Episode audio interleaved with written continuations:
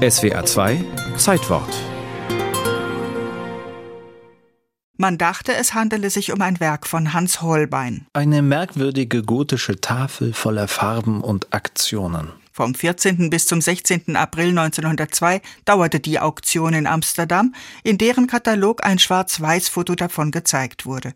Aber dieser Christus mit dem länglichen Gesicht, der vollen Unterlippe und den Augen, deren äußere Winkel nach unten absinken, der auch auf den anderen Tafeln der sogenannten Karlsruher Passion so duldsam seinen Leidensweg geht, ist unverkennbar.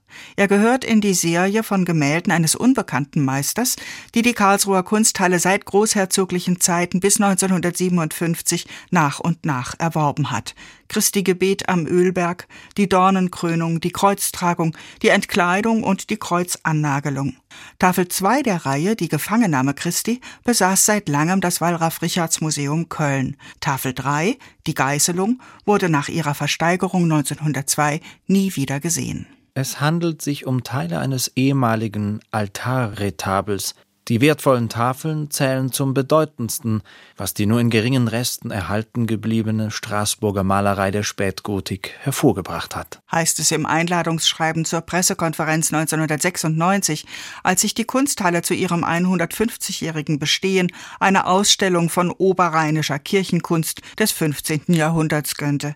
Zwei Jahre danach kam die Meldung aus Paris, die Tafel der Geißelung sei aufgetaucht und für Dezember zur Auktion angekündigt. Es war die echte. Dieselben Phänomene, dieselbe Art, wie der Pinsel geführt wird, wie die Details wiedergegeben sind, wie das Farbrelief noch unter dem Firnis gut zu sehen ist. Alles das zusammen ließ uns ganz schnell und ganz sicher zu der Überzeugung kommen, dass wir es mit einem authentischen Werk und dem fehlenden Werk aus der siebenteiligen Folge zu tun haben.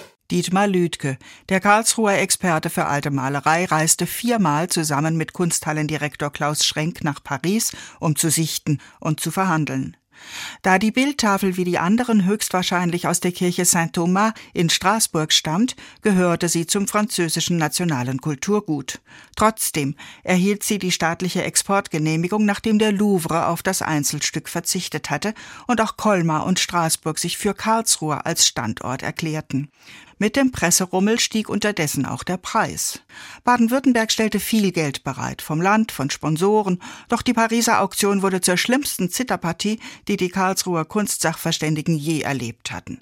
Ein Unbekannter, es hieß etwas schnöseliger, junger Mann, trieb die Gebote hoch, ein Strohmann wurde später gemunkelt, sogar eines großen Deutschen, vielleicht Bielefelder Industriellen und Kunstmäzens, auf eineinhalb Millionen höchstens hätte man das Bild normalerweise geschätzt. Fünf Millionen setzte die Karlsruher Kunsthalle an. Bei sieben stieg sie aus. Bei neun fiel der Hammer für einen Kunsthändler aus London.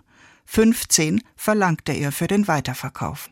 Und trotzdem hängt das Bild heute in Karlsruhe weil es gelingen konnte, dass das Getty Museum in Los Angeles und die National Gallery in London an unserer Seite blieb und der Kunsthändler, so wie er sich das vorgestellt hatte, nicht die Tafel dorthin verkaufen konnte und wir dann doch den Kauf tätigen konnten. Und es war der teuerste Kauf für eine spätmittelalterliche Tafel in dem Jahr 99 in Deutschland. Klaus Schrenk, der damalige Direktor der Kunsthalle.